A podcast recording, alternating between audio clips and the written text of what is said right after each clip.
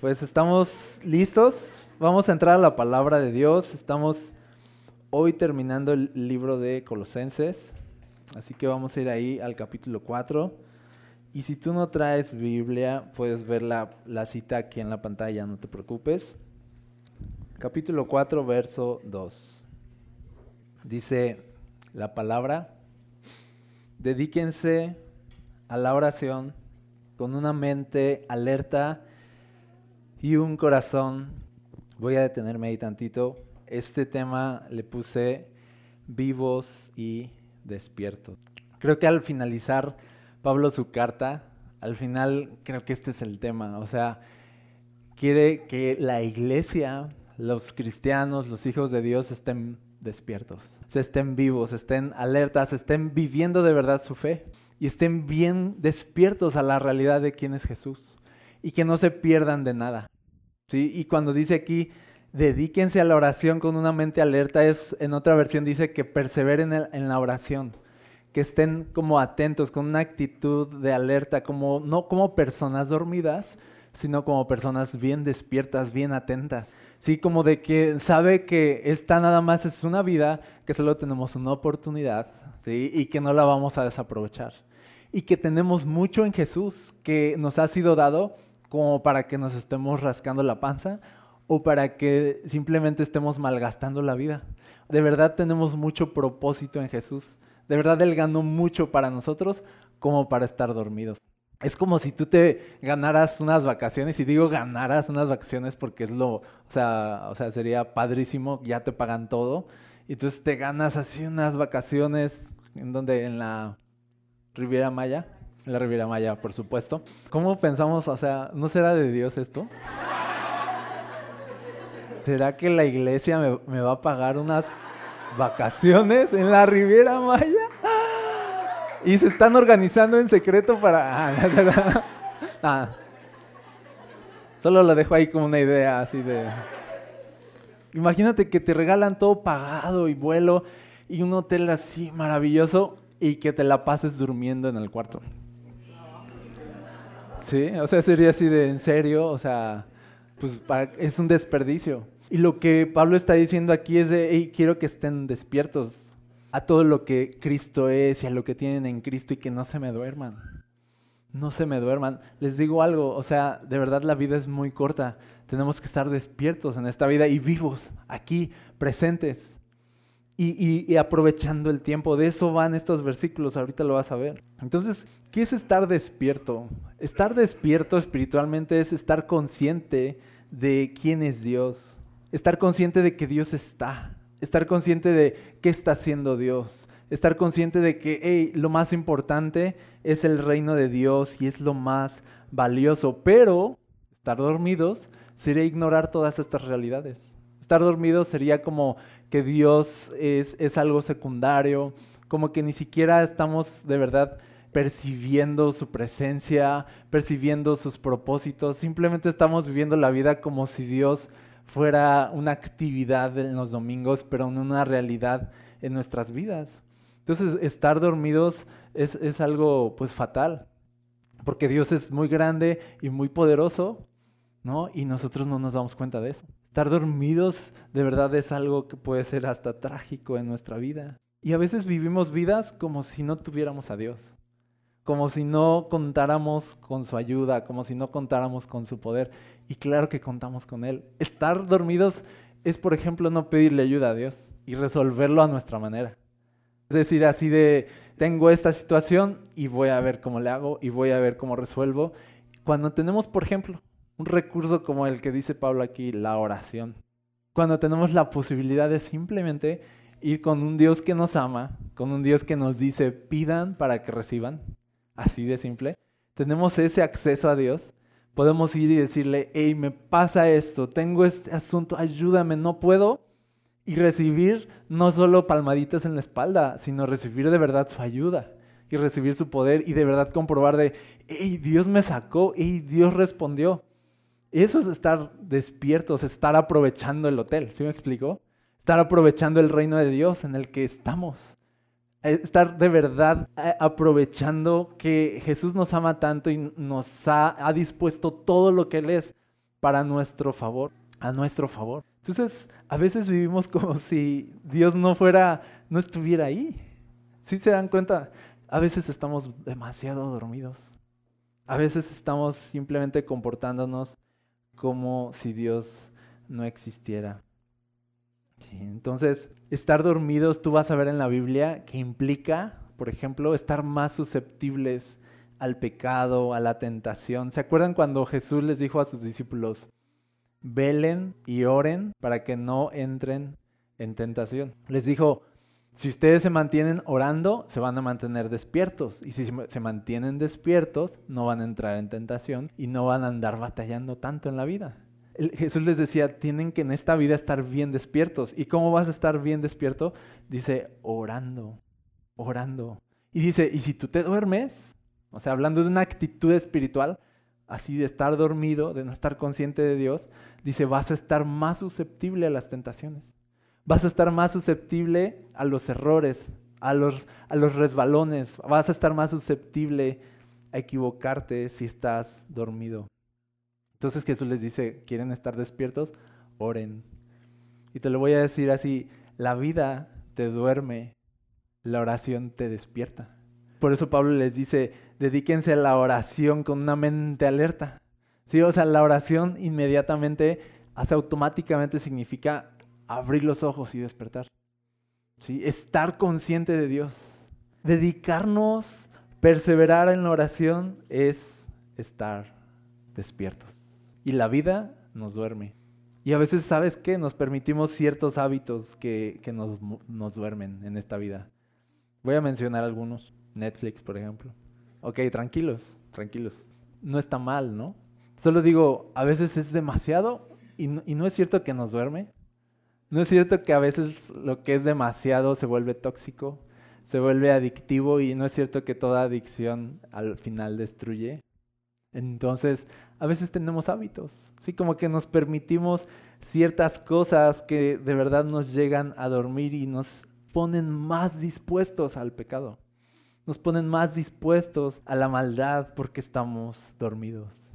Entonces a veces pasamos de, de muchos hábitos destructivos al pecado. De ya me eché mil películas o mil series que tienen como que cierto tono acá raro y, de pronto ya me hallo a mí mismo, no sé, viendo pornografía o malgastando mi dinero o soñando con una vida que Dios ni siquiera me quiere dar. ¿Te fijas? un, hábito destructivo te puede llevar a un comportamiento destructivo. Y todo es porque te duerme la vida, te duermen las cosas. ¿Qué es lo que te despierta? Dios. La oración te despierta. La vida te duerme. Y Pablo les dice, no se me duerman. No se me duerman. Estén alertas. Porque si se duermen, ustedes van a malgastar su vida y la van a echar a perder. Necesitamos estar despiertos. ¿Sabes que una de las señales de estar dormidos es que malgastamos la vida. ¿Te acuerdas del hijo pródigo que pidió toda la herencia al padre? Dame toda mi herencia y se la pide. ¿Y qué hace con todo lo que el padre le dio? Malgastarlo. Pero ¿sabes por qué lo malgastó? Porque estaba dormido. Cuando él ya está a punto de comer la comida de los cerdos, dice ahí la Biblia, que entonces vuelve en sí. Y ese es el despertar. Ese es su momento de despertar, ese es su momento de, que captó y fue como que estaba dormido y de pronto se da cuenta y dice, ¿qué estoy haciendo? ¿Qué, ¿Qué rayos estoy haciendo aquí a punto de comer comida de cerdos? Porque estar dormido te lleva a malgastar tu vida. Estar dormido te lleva a un comportamiento destructivo. Querer disfrutar la vida de manera destructiva es un comportamiento de alguien que está dormido. Y, mencionaba ahorita la pornografía porque es uno de los hábitos más destructivos de esta generación. Es uno de los hábitos pecaminosos más destructivos en este tiempo. De hecho, es prácticamente una epidemia. O sea, está muy grueso lo que la pornografía está haciendo. Atrofia la mente, atrofia el corazón. En realidad es un comportamiento destructivo. Estamos atentando contra nosotros mismos de verdad nos estamos destruyendo a nosotros mismos. Así como es una adicción, así como fueran las drogas, así como fuera cualquier hábito destructivo, que lo hacemos porque nos gusta, aunque nos esté destruyendo por dentro. Y eso es estar dormido. Eso es como estarte pegando y pegando y pegando y haciéndote daño a ti mismo y eso es algo que no tiene sentido, pero lo hacemos. ¿Por qué? Porque estamos dormidos. Estamos comiendo comida de cerdos y decimos así de, ¿en serio estás comiendo eso? Y así de, ¿por qué estás comiendo eso? Porque estamos dormidos. Estamos consumiendo estas cosas en internet y es así de, ¿por qué lo estás haciendo? O sea, de verdad, porque estamos dormidos. Estamos dormidos, no nos damos cuenta. No estamos conscientes, ¿no? ¿Y qué dice la Biblia? Despierten, no dejen que este mundo los duerma. Perseveren, dice en oración, para que no tomes caminos que no debes. Orar es mantenerse despierto. Orar es mantenerse sobrio. ¿Sí? ¿Cómo puedes cambiar los hábitos destructivos en tu vida? ¿Por qué no haces de la vida de oración un hábito? O sea, el mejor hábito que, puede haber en la, en la vida de una persona es hablar con Dios. Habituarse a hablar con Él. Habituarse a traer todo a Él. Habituarse a depender de Él en oración, en todo. Eso nos mantiene despiertos. La vida te duerme, la oración te despierta. Y Jesús dice, velen y oren. Estén sobrios y alertas, porque este mundo está grueso. Estén sobrios y alertas. Dice, ¿cómo? orando, orando. Y a la vez dice, dedíquense a la oración con una mente alerta, verso 2, y dice, y un corazón agradecido. Estar despierto te hace tener un corazón agradecido, porque un corazón agradecido está consciente de todo lo que Dios es en su vida, de todo lo que Dios está haciendo. Sí, estás agradecido por eso. Dice por ahí un salmo, alma mía, dice, o sea, alaba al Señor y no te olvides de ninguno de sus beneficios. O sea, no te duermas. Acuérdate de lo bueno que es Dios siempre. Siempre ten presente, o sea, como diciéndole a tu corazón, siempre ten presente lo grande, lo bueno que es Dios. Siempre ten presente la gracia de Dios en tu vida. No te olvides de eso, porque si tú te olvidas de eso, entonces el corazón se hace duro. Y dejas de estar agradecido y te vuelves más como quejumbroso y nos volvemos más como una relación con Dios de exigirle cosas o de quejarnos si no nos da ciertas cosas, cuando una persona despierta en realidad está bien consciente de que Dios nos ha dado mucho más de lo que merecemos y que tenemos mucho más de lo que merecemos todo el tiempo y que su gracia está sobre nosotros y eso nos hace estar así como de, hey, tranquilo, o sea, bájale agradecele a Dios, Él es súper bueno contigo. Sí, a lo mejor te está yendo mal aquí, allá y allá, pero ve cuenta todas las cosas y todas las bendiciones que, que tienes de parte de Él. En los peores momentos te voy a retar algo, ah, no importa qué tan peor sea tu momento, voltea a tu alrededor y siempre va a haber algo de qué agradecer. Tú volteas y, siempre va a haber, y, digo aunque sea una cosa, pero la verdad es que no, pero con que veas una cosa, en tu momento más malo y decir, hey, tengo esto, hey, en medio de esto tengo esto, esto, esto, hey, no me olvido de todo lo que Cristo es en mi vida. Entonces, dice, estén orando para que estén despiertos, con una mente alerta y un corazón agradecido. Eso es estar vivos, eso es estar despiertos. Pero también dice el verso 3, oren también por nosotros para que Dios nos dé muchas oportunidades para hablar de su misterioso plan acerca de Cristo. Por eso estoy aquí en cadenas. Cuando estás despierto a la vida, estás despierto a la misión que tenemos como hijos de Dios, que es compartir de Cristo a otras personas. Dice Pablo aquí, estoy en cadenas para compartir acerca de quién es Jesús. Eso es estar despierto. ¿Para qué estamos aquí? Si tú sabes para qué estás aquí, eso es un gran avance. Bueno, yo te voy a adelantar. Estamos aquí para conocer a Jesús y para darlo a conocer. Ese es el propósito de la vida de todas las personas. Que lleguen a conocer a Jesús y una vez que lo conozcan, lo den a conocer a otros. De eso se trata este mundo, ¿sabes? Y ya de ahí nos vamos, bye. O sea, no hay más, no hay más. Jesús, Jesús lo es todo y Pablo lo entendía. Pablo lo entendía y dice, estas cadenas, porque él estaba en la cárcel, dice, son, eh, me encanta que dice, estoy aquí en cadenas para proclamar el mensaje acerca de Cristo. O sea, él no veía sus desgracias como desgracias, sino como oportunidades. ¿Por qué? Porque estaba despierto. Estaba despierto y, él como despierto decía, tenemos una misión. Y él entendía de las cadenas no son una desgracia, son una oportunidad para que la misión continúe, porque la misión siempre continúa. ¿Sí? Porque el propósito de Dios siempre se cumple aún en tu peor momento. ¿Sí? Y eso es algo que, que las personas cuando estamos despiertos nos damos cuenta. De este momento, ¿qué propósito está cumpliendo? No hay momento en Cristo, no hay ningún momento sin propósito. Aún sean cadenas, tiene propósito. En Cristo no hay ningún momento sin propósitos. No dejes que las desgracias venzan tu corazón o te desanimen, sino ve el propósito en el sufrimiento y ve las oportunidades en el sufrimiento. Dice Pablo, oren para que haya oportunidades. ¿Te das cuenta? Él estaba enfocado en eso. Oren para que tenga oportunidades aquí de cumplir la misión que tenemos. ¿sí? Estar vivo y estar despierto es vivir con propósito aun cuando estás sufriendo. ¿sí? Las cadenas de Pablo no detuvieron a Pablo, las cadenas de Pablo impulsaron a Pablo. Y a mí me encanta eso de los cristianos. Porque tenemos a Dios, usa los sufrimientos para impulsarnos, no para detenernos. ¿Sí? Y, tú, tú ves las cadenas de Pablo y las cadenas convirtieron a Pablo en una mejor persona, en realidad. Tú lo ves. Tú ves hasta incluso cómo fue de alguna forma él evolucionando como persona a través de las cárceles. O sea, tú ves a, un Pablo en ciertas cartas y ves a otro Pablo en otras así de transformado, tocado por Dios, de verdad. Y cómo su conocimiento de Cristo fue aumentando.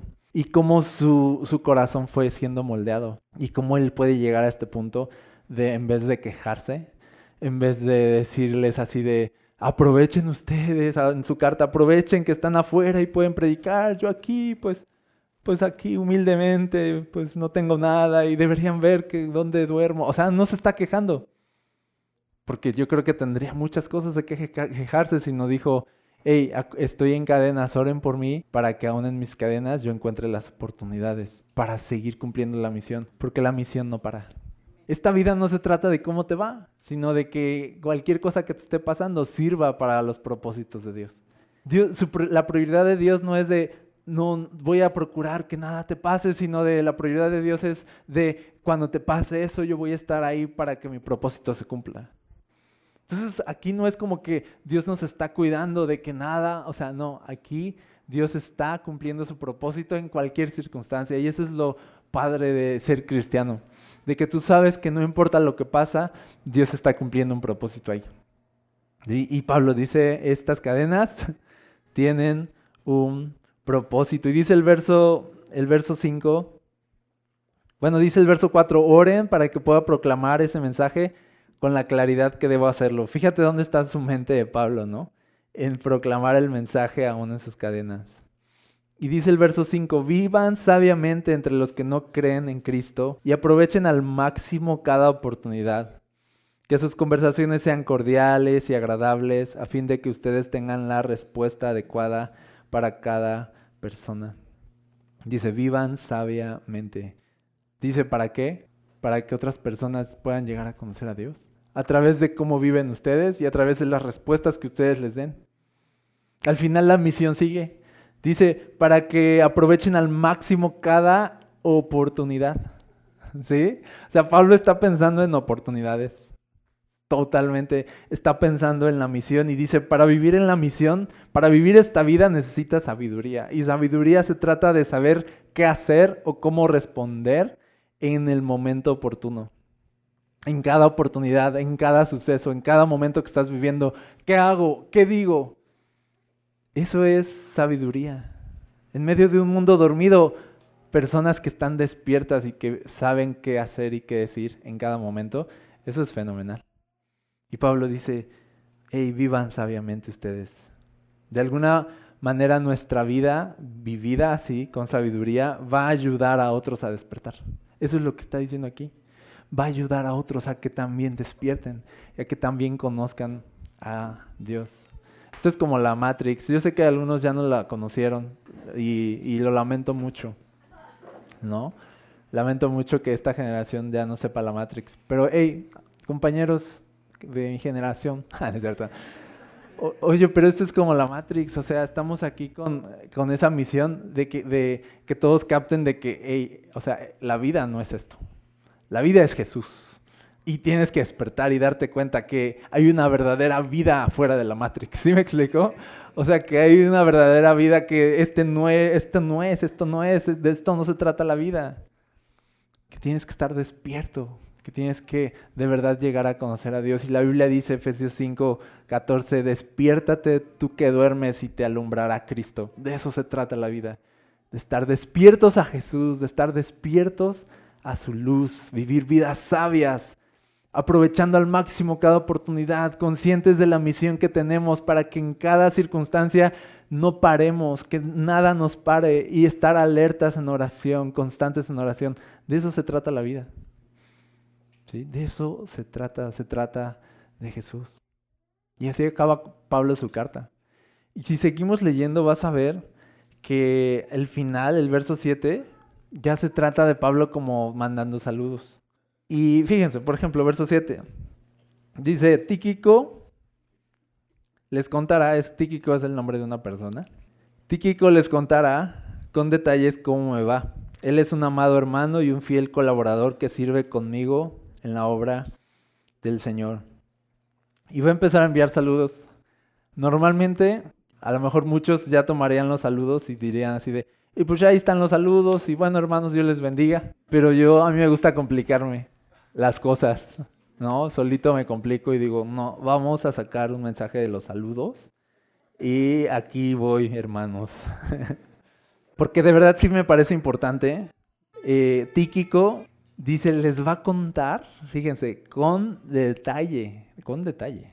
Tíquico, que es un hombre, ¿ok? Eso solo es hombre, no es mujer. Si es hombre y va a contar a detalle, yo lo dudo.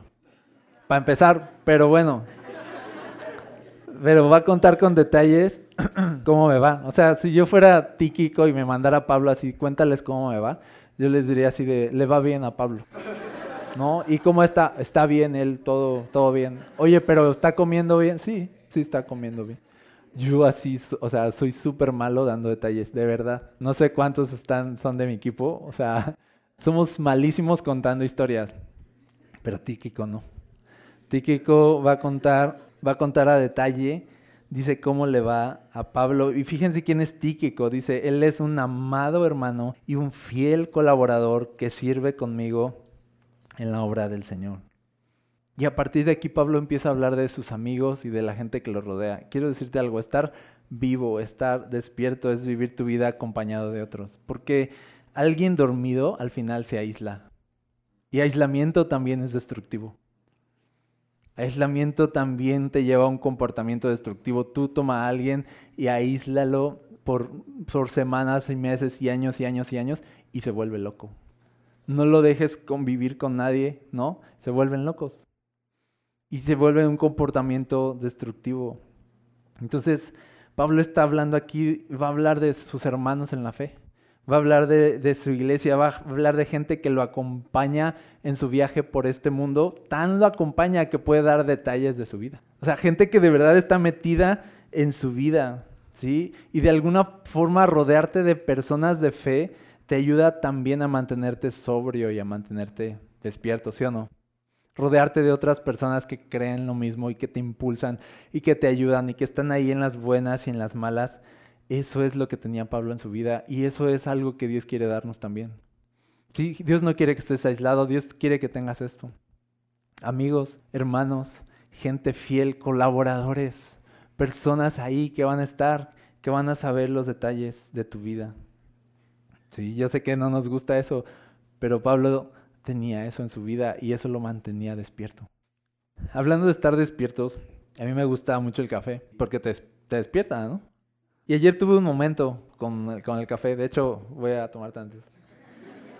Estaba trabajando, estaba en un café y estaba escribiendo este mensaje, pero tenía un compromiso y me tenía que ir. Entonces, eh, pues empecé a cerrar todo y a guardar y, y, veo, y veo mi café y veo que le queda un cuarto. Yo ya me había parado y veo así y me regreso y veo que le queda un cuarto al café. Y pensé, un, instinto así como que fue de, pues para no desperdiciar, me lo tomo. Pero en realidad, e, en ese momento tuve un momento así como de iluminación. O sea, dije, en realidad no quiero tomármelo por lo que el café me haga o porque me despierte o lo que sea, sino para mí lo especial de, de, tener una taza ahí conmigo es porque me acompaña mientras estoy haciendo algo que me gusta. O sea, la forma en que el café me acompaña no es tanto del consumo en sí del café, porque yo pude entonces tomar y así de, me lo acabo y lo dejo. ¿Sí me explico? Pero me di cuenta que al menos en mí, o sea, el café no es tanto como, como de, a ver, necesito café. Ah, ya, o sea, no, para mí el café es algo que me acompaña. Eso es lo significativo. Entonces, el hecho de que yo ya no iba a seguir trabajando y ya no iba a seguir ahí escribiendo, pues fue así de, pues no, o sea, gracias, ¿no? O sea, ahí quédate, ¿sí? Ya, no importa que no me lo tome, ¿sí me explico? Porque lo significativo para mí eh, del café es cómo me acompaña, los momentos que me da, ¿sí me explico? Por ejemplo, si salgo de viaje, eh, es un buen acompañante el café, de verdad necesito parar y, y comprar un café e ir tomando café, es un buen acompañante el café nos acompaña el café. Bueno, o sea, ahorita les voy a explicar, ¿no? Pero... Es más, voy a darle otro. Me acompaña cuando predico, como podrán ver. Me acompaña cuando platico con alguien. Me, acompaña en, eh, cuando, cuando viajo. Me acompaña cuando, no, cuando estoy solo, cuando despierto. ¿sí? O sea, eh, te da momentos en sí. Y eso es lo que yo valoro en sí del café que te da momentos. Y pensaba en los amigos. O sea que en sí lo valioso de los amigos no es de, ah, ya tengo cinco amigos. No, o sea, lo valioso de los amigos es de cómo te acompañan a través de tu vida. De los momentos que te dan. Eso es lo importante. No es de, ahí está, ¿no? Ahí está mi amigo ahí. No, sino el asunto es de los momentos que te da. La ayuda que te brinda, los, las palabras que te habla, la manera en que en que te acompaña en este viaje. Y eso es, eso es lo significativo en sí. Es una amistad que está presente en tu vida. Está presente. Una amistad vale por los momentos que te regala y la forma en que te acompaña en el viaje. Y, yo veo aquí a Pablo, fíjense, les voy a dar así como una lectura. Vean, vean cuánta gente hay. Está Tíquico, que les va a ir con el chisme a todos. Está el verso 8, dice, precisamente lo envié para que les cuente cómo estamos y los anime. También les envío a Onésimo. Ya los nombres de sus amigos, pues bueno, es... Dice, un fiel y amado hermano. Sí, al menos es pues, fiel y es buen hermano y quien es uno de ustedes, él y Tíquico les contarán todo lo que sucede aquí. O sea, qué, qué padre, así cuál es su misión. Cuéntenles todo lo que estamos viviendo y lo que está pasando aquí, así de, o sea, no es como de, de, a ver, les voy a dar una clase de lo que está pasando, les explico. O sea, no, eran personas, yo creo que Pablo dijo, ¿qué personas están bien metidas en mi vida? Y saben todo de mí, y saben todos los detalles. Tíquico y Onésimo, vayan y cuéntenles y animen a los demás y háganlos parte también de nuestra vida y de lo que estamos viviendo. De eso se trata. Entonces Pablo tenía personas, tenía amigos, tenía hermanos. Entonces lo valioso, por ejemplo, de esto, de una comunidad, no es en sí como de estar rodeado de personas y ya, sino la manera en que estas personas que están aquí te van a acompañar en tu vida. Eso es, o sea, la manera en que van a entrar en tu vida, eso es lo valioso. Y a veces a veces simplemente nos conformamos con decir de, ok, ya vine, ya estoy rodeado de personas y así de 3, 2, 1, ay, vámonos. Y como si estuviéramos aguantando la respiración, porque sí, sí nos cuesta de alguna forma entrar en la vida de otras personas o dejar que otros entren en nuestra vida, ¿sí o no? Pero les voy a decir, es súper valioso eso. Es bien valioso que, que personas estén en tu vida y tú estar en la vida de otras personas. Es tan valioso, es tan valioso que el enemigo se encarga de estorbar eso. Que el enemigo se encarga de poner inseguridades y temores y decirte cosas como de no dejes que nadie se meta en tu vida y no dejes que nadie sepa los detalles de tu vida y mejor tú calladito y tú no digas nada. O sea, se encarga de eso porque sabes que al final te va a aislar y te va a robar todo lo que una buena comunidad o una buena amistad te regala. O sea, un acompañante de viaje. hablando de acompañantes de viaje, carretera, pensando, eh, me gusta también una buena playlist. Una buena playlist y un buen café. Pero, si estoy solo, pero si tengo ahí a alguien que me todavía tenga una buena conversación, o sea, es así de, eso ya es un gran, gran regalo. Y aquí Pablo les decía, que sus conversaciones sean cordiales y agradables, ¿no? O sea, sean estas personas que eh, acompañan a otros en su viaje y les amenizan el viaje. ¿Sí me explico? Necesitas, necesitamos amenizadores de la vida, del viaje. Tú necesitas quien te amenice en el viaje. Tú, tú, necesitas personas a tu alrededor. Estás batallando tanto, ¿sabes quizá por qué? Porque no tienes amenizadores. Estás muy solo. Y necesitamos amigos. Hay que aceptarlo, ya. Una amistad ameniza el viaje con conversaciones, con ayuda, con apoyo, así como lo hace un café o una playlist. Entonces vean ahora lo importante de pertenecer a otras personas y que otras personas sean parte de tu vida. Dice, verso 7, Tíquico les contará con detalles cómo me va.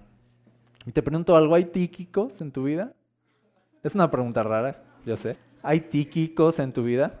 Gente que sepa los detalles de tu vida. Porque un cristiano no está para vivir aparentando, sino para vivir transparentando su vida con los demás, con sus tíquicos. ¿Sí? O sea, hoy al final puedes ir con alguien y decir, ¿quieres ser mi títico? ¿No? En vez de, ¿puedo hablar contigo? ¿No? O sea, o dile a alguien, hey, te veo triste, puedo ser tu típico si quieres. Échale, cuéntame.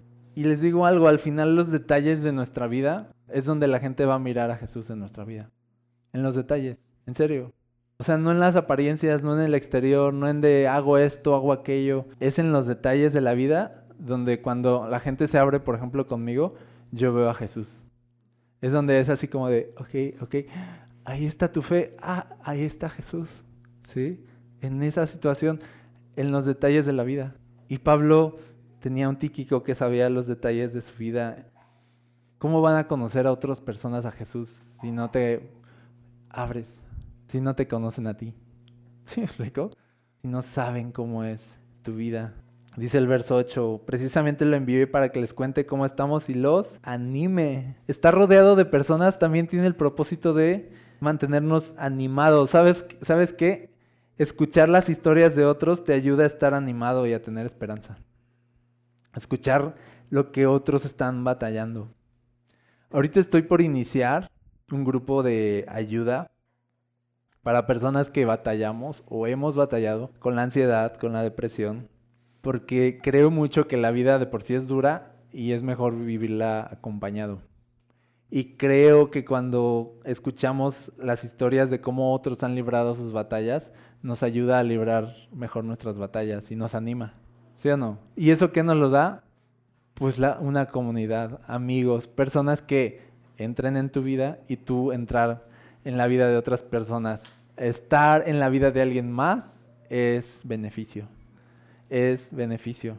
No dejes que el enemigo te engañe de que, no, acuérdate cuando esta este persona entró en tu vida, el daño que te hizo. Pues si te hizo daño, la vida te va a hacer daño, todos te van a hacer daño si quieres. Pero, ¿y qué? O sea, yo les digo algo así de, ¿y qué? O sea, sigue confiando, sigue abriéndote, sigue, sigue hablando. O sea, si, si las personas usan eso para chismear, pues ya es su problema. ¿Sí me explicó? Pero no te cierres, porque eso te va a hacer daño. No dejes que esas malas experiencias cierren tu corazón, te va a hacer daño. Sigue, sigue abriéndote, sigue teniendo tíquicos y onésimos en tu vida, porque eso te va a hacer mucho bien. ¿Sale? Y dice el verso 9, también les envió Onésimo, un fiel y amado hermano, quien es uno de ustedes. Me encanta eso. Él es uno de ustedes. Ser, ser de Cristo es ser de otros. O sea, ser de Cristo o pertenecer a Jesús es pertenecerle a los demás. Pertenecerle a los demás. Dice Onésimo es uno de ustedes.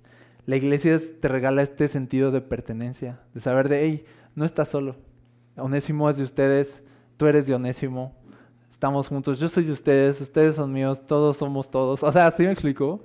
Estamos juntos en esto y la iglesia al final es una respuesta que Dios le da a un mundo dormido, a un mundo aislado y nos regala hermanos y nos regala una familia y nos regala personas que van a estar presentes en la vida. Eso de verdad no te lo da nada en este mundo. Algo así, tan significativo, tan real, como lo que puede haber en una comunidad de fe. Entonces hay que aprovecharlo. ¿Sabes que en el Edén el pecado entró y lo primero que hicieron Adán y Eva fue aislarse? Fue separarse y llega Jesús, cuando llega Jesús, y, vuelve a unir todo. Y nos vuelve a juntar en una comunidad. Les digo algo, debemos dejar de ver el aislamiento como algo deseable, porque es un engaño, porque aislarnos es ir hacia la destrucción, estar en comunión es ir hacia la vida. ¿Es más fácil aislarse? Sí, pero no es bueno.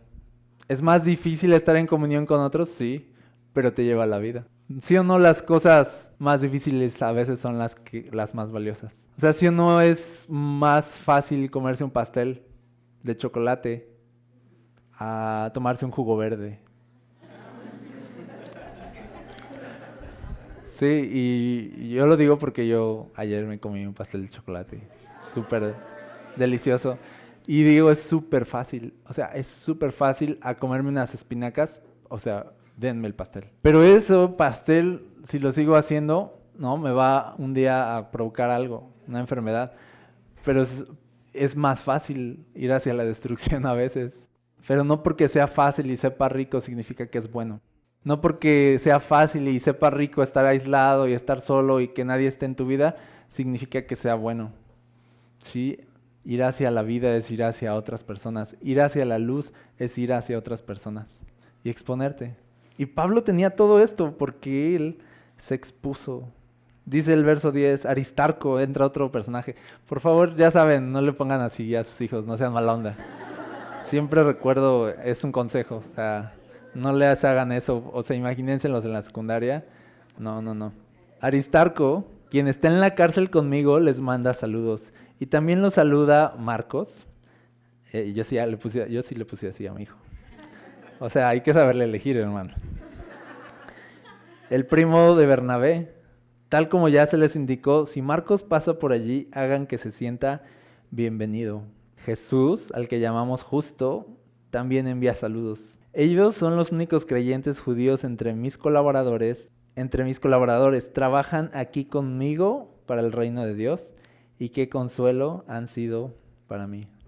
Qué padre es esto. O sea, ¿te sientes triste, tu alma está necesitada. Y yo te digo, ¿no será que necesitas personas a tu alrededor? Dice, o sea, qué consuelo han sido estos cuates, Aristarco, Marcos, Bernabé, Jesús el justo. Dice, son personas que de verdad han dado algo a mi vida, han aportado algo a mi vida, me han animado, me han, han sido un consuelo, así como de en medio de sus cadenas, es decir, de, o sea, estoy pasando esto, pero tengo a estas personas conmigo. Y eso es muy valioso. O sea, tú puedes perder todo, pero si hay personas ahí contigo, de verdad vas a tener un consuelo en tu corazón. Qué consuelo para mí ha sido atravesar tantas cosas y de todas formas tener personas a mi alrededor. Hey, yo les digo algo, ustedes son una bendición en mi vida. Sí, y les doy gracias a cada uno de ustedes por estar en mi vida, en, en, los, en las buenas y en las malas. Han sido un consuelo para mí. ¿sí? Porque podemos perder muchas cosas, pero al final lo que te da una familia y una comunidad, o sea, es muy valioso y yo les agradezco muchísimo, de verdad. Gracias. Dice el verso 12, ya vamos terminando los saludos, les manda saludos Epafras, un miembro de la misma comunidad. no sé qué onda con los nombres un miembro de la misma comunidad de fe que ustedes y siervo de Cristo Jesús. Fíjense, Pafras, dice, siempre ora con fervor por ustedes y les pide a Dios que los fortalezca y perfeccione y les dé la plena confianza de que están cumpliendo toda la voluntad de Dios. Puedo asegurarles que él ora intensamente por ustedes y también por los creyentes en la Odisea y en Hierápolis. Epafras. Necesitamos epafras en nuestra vida, gente que ore por nosotros. Gente que ore bien grueso por nosotros. Así que dice, les aseguro que Epafras ora bien grueso por ustedes. O sea, intenso. Epafras lo ves orando y está intenso ese cuate. Orando por ustedes y orando cosas, la verdad, súper padres. O sea, dice que tengan fortaleza y que Dios los perfeccione y que tengan una confianza de, hey, estoy cumpliendo la voluntad de Dios. ¿sí? De que estén tranquilos, de que Dios está ahí obrando, que no se preocupen. O sea, Él está orando de verdad por ustedes. Gente orando por ti es algo invaluable, invaluable. ¿Y qué te da eso? Pues que entren en tu vida y sepan tus rollos y los detalles y sepan todo lo que estás batallando para que entonces oren por ti y de verdad se involucren y no sea orar por ti superficialmente, sino sea orar por ti con todo el corazón porque les duele lo que a ti te duele. ¿Sí? Pero ¿cómo vamos a hacer que personas les duela lo que a nosotros nos duele si todo el tiempo estamos evitando que sepan cuánto nos duele? ¿Y cómo vamos a tener personas que oran intensamente por nosotros si todo el tiempo nos estamos alejando de las personas? Y lo que Dios nos regala con una comunidad y con una iglesia es precisamente eso.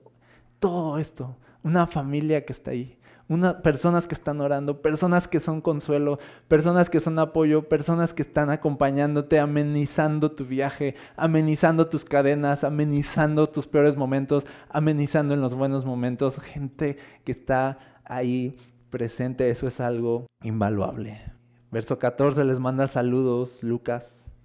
Me imagino así en la carta Pablo, así de, así dictando su carta y ahí el Lucas así, mándale saludos, porfa, o y pasaba Marcos, Marcos así de, salúdamelos, salúdame ahí a la, a la iglesia, así de, yo también les mando saludos, y Pablo es así, ah, también les manda saludos Bernabé, les manda saludos Lucas, el médico amado, y, me encantan las descripciones que, que hace Pablo, o sea, o sea, este hermano es fiel, es colaborador, este hermano es súper intenso orando y Lucas es el médico amado, o sea, es el, el buena onda es el que todos quieren.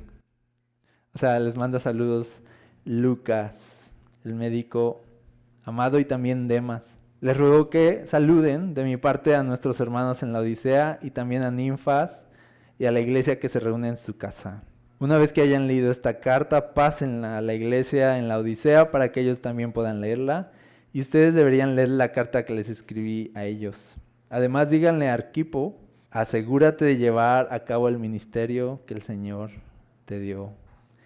Arquipo. Y, esta, y este último a mí me pega mucho, porque aquí Pablo, o sea, ahora él se muestra como, miren, todas estas personas están en mi vida, ¿no? Todas estas personas están en mi vida y somos juntos una familia y son parte de ustedes también y somos juntos una familia. Y al final también Pablo da su conocimiento de, Arquipo. O sea, dice así de Arquipo, o sea, especialmente díganle a él que no se haga guaje, que él tiene un llamado, que él tiene un ministerio, que lo cumpla. Sí, o sea, de gente también, gente en tu vida que te esté, o sea, también así como pisando los talones para que no te duermas, es súper importante. Gente que te diga así de, hey, hey, ¿y, tu llamado? ¿No? Hey, o sea, acuérdate que Dios te llamó a esto. A mí me decían mucho, por ejemplo, yo tocaba mucho en la alabanza y eso, y lo dejé por muchos años. Y me decían, ¿y cuándo vas a volver a cantar? Y yo así de, no, ya, ya, ya no, ya no. Y al final es algo que de verdad sí, sí traigo y sí tengo, ¿no? Y me gusta, y lo he tratado de ir recuperando, pero es por personas que están ahí como, pues fregando en la vida, ¿no? O sea, no, o sea, personas que te dicen, hey, acuérdate, hey, acuérdate que Dios te llamó, acuérdate y animar y animar a las personas a cumplir con su llamado. Finalmente dice, firmo mi propio saludo de puño y letra, Pablo. Recuerden que estoy en cadenas, que la gracia de Dios sea con ustedes. Quiero invitarte y animarte a involucrarte en una comunidad. Porque miren, yo sé que es bien difícil, no crean, porque algunos, yo sé, o sea, están nerviosos aquí, así de, pero es que yo como me lucrar y yo soy súper penoso y no, o sea, ok, todos, ¿sabes? O sea, todos. Pero yo he visto algo, en serio, por eso tenemos comunidades, porque es el, el momento donde intencionalmente buscamos que esta vida suceda, esta vida que está aquí. Y poco a poco, reunión tras reunión, nos vamos conociendo más, nos vamos abriendo más poco a poco, dale chance, dale días. No es nada más de ya fui un día y pues no entré en la vida de nadie, ya me voy. O sea, no. O sea, dale tiempo, dale chance y o ya fui dos, dos, días y pues como que no y ah, sácate esas ideas, entra, porque Dios tiene mucho que darte a través de otras personas. Dios va a usar a otras personas para bendecir tu vida, en verdad. Aquí lo acabamos de leer. Dios quiere rodearte de personas, no te alejes de ellas. Dios las, Dios las hizo para servirte y también te hizo a ti para servir a otros. Y tú tienes mucho que aportar a otras personas. Entonces les animo a que si van a hacer un propósito de año, ya sé que ya es febrero y ya pasó, pero todavía pueden incluirlo ahí, o sea, de, hey, voy a hacer amigos, ¿no? Voy a involucrarme más, voy a dejar que otros entren en mi vida. Y de verdad, asistiendo a una comunidad, poco a poco, la verdad, poco a poco, va sucediendo eso. Y hasta pensé y se me olvidó, fíjense, y dije, voy a decirle a alguien que asiste a una comunidad que se suba y nos comparta lo que ha significado eh, ir a esa comunidad eh, semana a semana en su vida. Pero de verdad, o sea, es muy significativo lo que sucede ahí. No te lo pierdas. De verdad, no te lo pierdas. Busca información, busca dónde están las comunidades, date la oportunidad. Hay varias. Si en una no te sentiste a gusto o algo, puedes ir a otra. Puedes eh, de alguna forma probar, sí, está bien, sí, pero por favor no tengas miedo de dejar que otras personas entren en tu vida. Es como si Dios retuviera mucho de la alegría, mucho del gozo, de la paz, del consuelo que Él quiere darte y te lo tuviera retenido en otras personas. Y ahí está su provisión, ahí están muchas personas. Y tu Dios, dame paz, dame consuelo, dame ánimo. ¿No? Y ahí estamos todo lo que Pablo dijo que se lo dan sus amigos. Nosotros lo estamos pidiendo a Dios directo y Dios así de, pues por eso, ahí está. O sea, ahí hay personas que te van a consolar, que te van a animar, que te van a alentar, que van a estar ahí contigo. Muchas de las cosas buenas que Dios quiere darte están escondidas detrás de una amistad. Así que no lo desaproveches. ¿Sale? Oramos. Señor, gracias por dejarnos ver un poco de la vida de Pablo hoy, de ver las personas que lo rodeaban. Gracias porque de verdad nos anima a pensar que, que necesitamos a otros en nuestra vida, necesitamos personas a nuestro alrededor. Señor, no podemos solos y tener a personas a nuestro alrededor nos recuerdan que no somos Dios, que somos personas, que necesitamos ayuda. Señor, no siempre tenemos el ánimo, no siempre tenemos la paz, no siempre tenemos, no siempre estamos alentados en nuestro corazón, pero sabemos que, que puede haber personas que representen eso, que den a nuestra vida ese valor. Ayúdanos, Señor, a quitarnos el miedo, a quitarnos, Señor, la inseguridad, incluso a olvidar las experiencias pasadas y a darnos la oportunidad de entrar en la vida de otras personas y que otros entren en nuestra vida. Señor, danos fuerza, fortaleza para hacerlo. Y gracias porque nos has provisto de personas. Y yo te invito a que tú le des gracias a Dios esta tarde por todas las personas que están en tu vida, por tu familia. ¿Por qué no los traes a tu mente ahorita esos, esas personas que están ahí en tu vida y dale gracias a Dios por ellos? Esas personas que te han apoyado, que han estado contigo en las buenas, en las malas, tu familia, tus amigos, tus hermanos en la fe. Dale gracias a Dios, porque no estás solo, no has estado solo. Y si tú te sientes solo, yo te digo hoy, abre tus ojos, despierta y ve que no estás solo. Ve la provisión tan grande como Dios te ha provisto de muchas personas que pueden ser muy especiales en tu vida.